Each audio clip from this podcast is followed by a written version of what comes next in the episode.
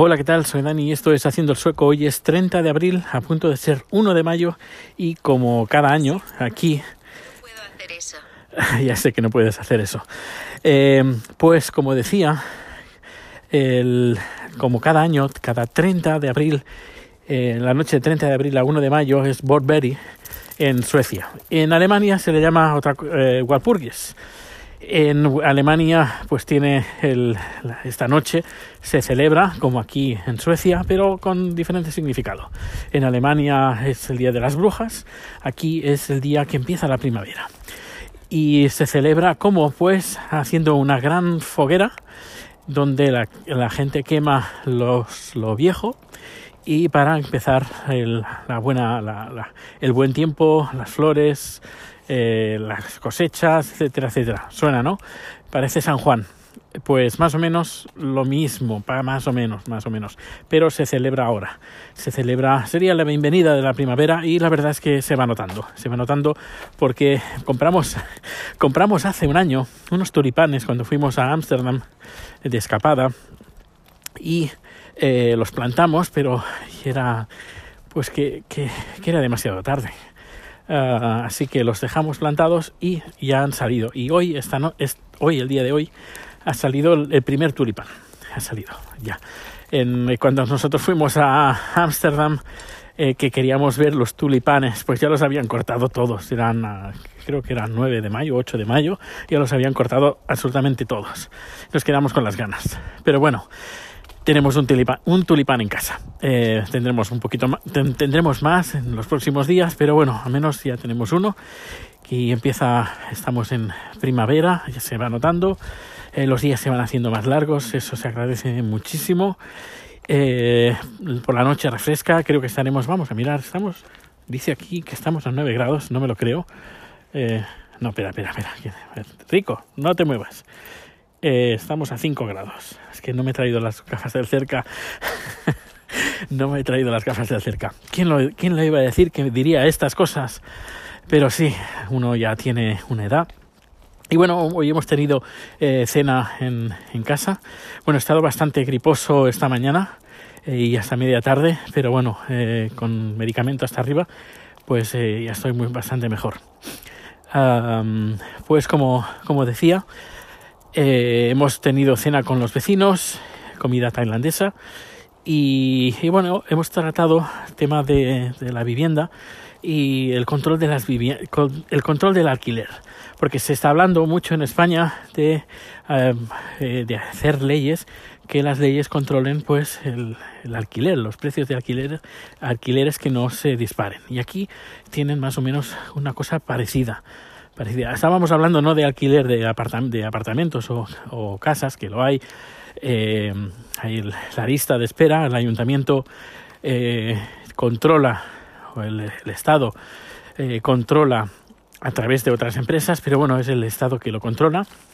Eh, una cartera de alquileres sociales, podríamos llamarlo así, y hay una lista de espera. Cada población pues tiene su lista o listas de espera y tú pagas un, una cuota mensual, eh, perdón, anual y para estar en esa lista. Cuando más tiempo estés en la lista, podríamos decir que tu número en la lista eh, mejor, eh, mejor situada está y tienes más, perdón, que me ahogo, más posibilidades de, eh, de optar por un apartamento más eh, cerca del centro o más grande con un precio más, eh, más barato.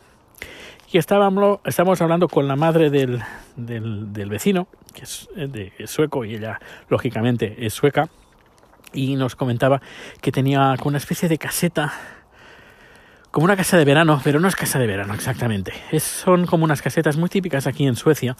Uh, son más bien pequeñas. No está permitida la, la, vivienda, no es una vivienda ni principal ni secundaria. Es normalmente es para dejar los trastos del, del huerto, porque lo principal es el terreno. Eh, antiguamente, como había, uh, había mucha pobreza, la gente y había poca comida, eh, pues lo que era importante que la familia tuviera un terrenito.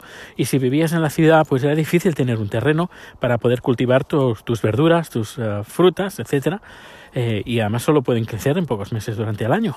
Así que, ¿qué se hacía? Pues la familia compraba como un pequeño terrenito, no muy grande, donde poder plantar ahí pues las frutas y verduras durante pues los meses de primavera y de verano. Y claro, mantener una segunda casa, eso, eh, si era, ya era, gente pobre, con pocos recursos económicos, pues claro, mantener una casa, otra casa era un, un, un gasto eh, absurdo. Así que se creaban como pequeñas cabañitas que incluso se podía dormir una noche una, o varias noches, pero solo en verano, porque son cabañitas pequeñas que a lo mejor hacen eh, unos 5 o 10 metros cuadrados. Y la gente, eh, normalmente los señores, los chicos, eh, la gente con un poquito con, más fuerza que, una chica. Con eso no quiero ser sexista, sino que, bueno, es la, era la tradición, eh, que eran los, los chicos y los hombres que iban, y las chicas también ayudaban, lógicamente, pero que las que se dedicaban a, um, cuidar del huerto, de ese pequeño huerto casero y durante uno, dos o tres meses pues se, iba, se iban turnando y iban eh, cultivando el, ese pequeño terrenito. Pues bueno, pues esto desde los años de principios del siglo XX pues se ha ido manteniendo, ya no es necesario, pero existe la cultura, esta cultura pues de tener pues un terrenito y plantar pues el pequeño huertecito durante los meses de primavera y de verano y ahora también otoño, porque con el cambio climático esto se nota también.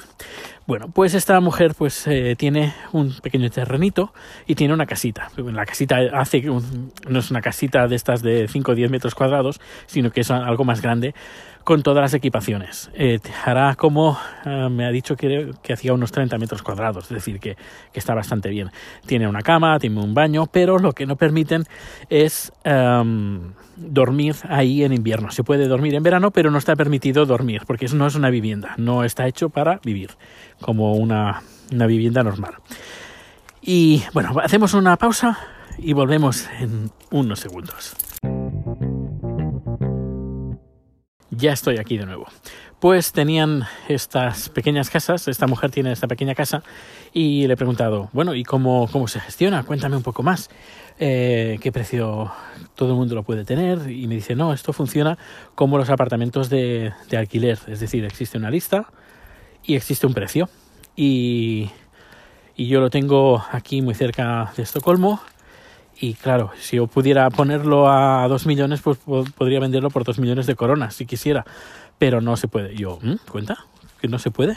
No puedes poner el precio que tú quieras de... Eh, no es de tu propiedad. Dice, sí, es de mi propiedad, pero el gobierno, el ayuntamiento controla el precio máximo. No, no, yo no puedo venderlo más de un precio que me dictamine el, el ayuntamiento. Y yo le digo, ¿y cómo hace el ayuntamiento para poner un precio? Pone el que le sale la gana. Dice, no, no, no, esto no es así tan fácil.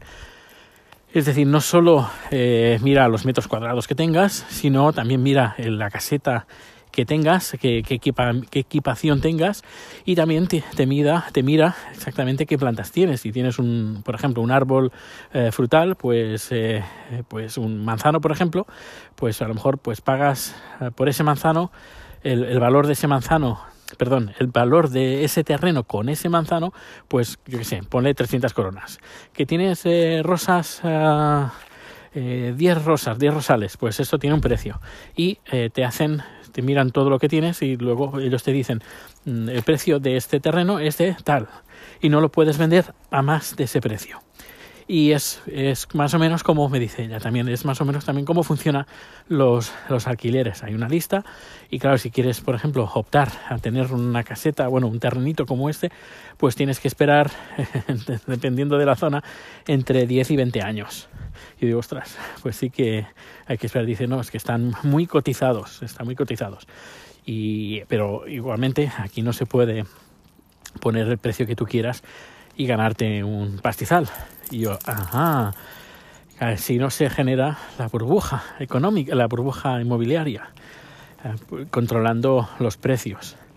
Así que, bueno, así es como, como funciona eh, no solo los, alquileres eh, sociales, sino también este tipo de terrenitos que la gente tiene, que seguramente, ah, mira, le, echaré un vistazo y miran, si nos ponemos en la lista de espera, pues mira, no estaría mal y cuando nos jubilemos, dentro de 20 años, pues eh, tendremos un rinconcito, sobre todo Chat, que le encanta, eh, le encanta pues eh, cultivar. además viene, ya viene de familia. pues seguramente, bueno, no, ahora que lo pienso, mejor, mejor tenerlo en España que en Suecia, ¿no?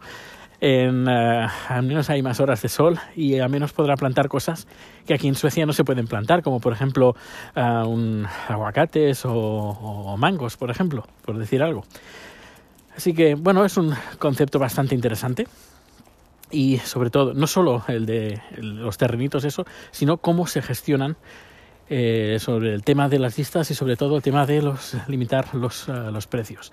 Por cierto, ahora estoy, estoy llevando a Rico a pasear y estoy viendo eh, entre los edificios hay pequeños jardines, eh, pequeñas zonas comunitarias y estoy viendo mesas de jardín que las tienen aquí puestas sin ningún tipo de problema. Mesas de jardín que no están clavadas, es decir, que eh, yo, pod yo podría venir aquí con el coche y llevarme mesas y bancos eh, y tenerlos en casa. Y no hay ningún problema. Interesante. Para que luego digan que estoy viviendo en una zona no-go donde la policía no puede entrar. Ay, esas... Uh, noticias falsas. Bueno, pues nada, ya estoy llegando a casa, que pases, pases un feliz día. Eh, ya sabes, si quieres hacer una consulta, si quieres, Dani, ¿podrías hablar de este tema eh, sobre Suecia o de lo que sea? Pues lo puedes hacer enviándome un correo electrónico, un tweet, un mensaje a través de Anchor, que eso lo agradece, agradecería, me gustaría escuchar tu voz. Y eh, pues nada, y todos los datos de contacto están en la página web de haciendoelsueco.com. Pues nada, un fuerte abrazo y nos escuchamos bien pronto. Hasta luego.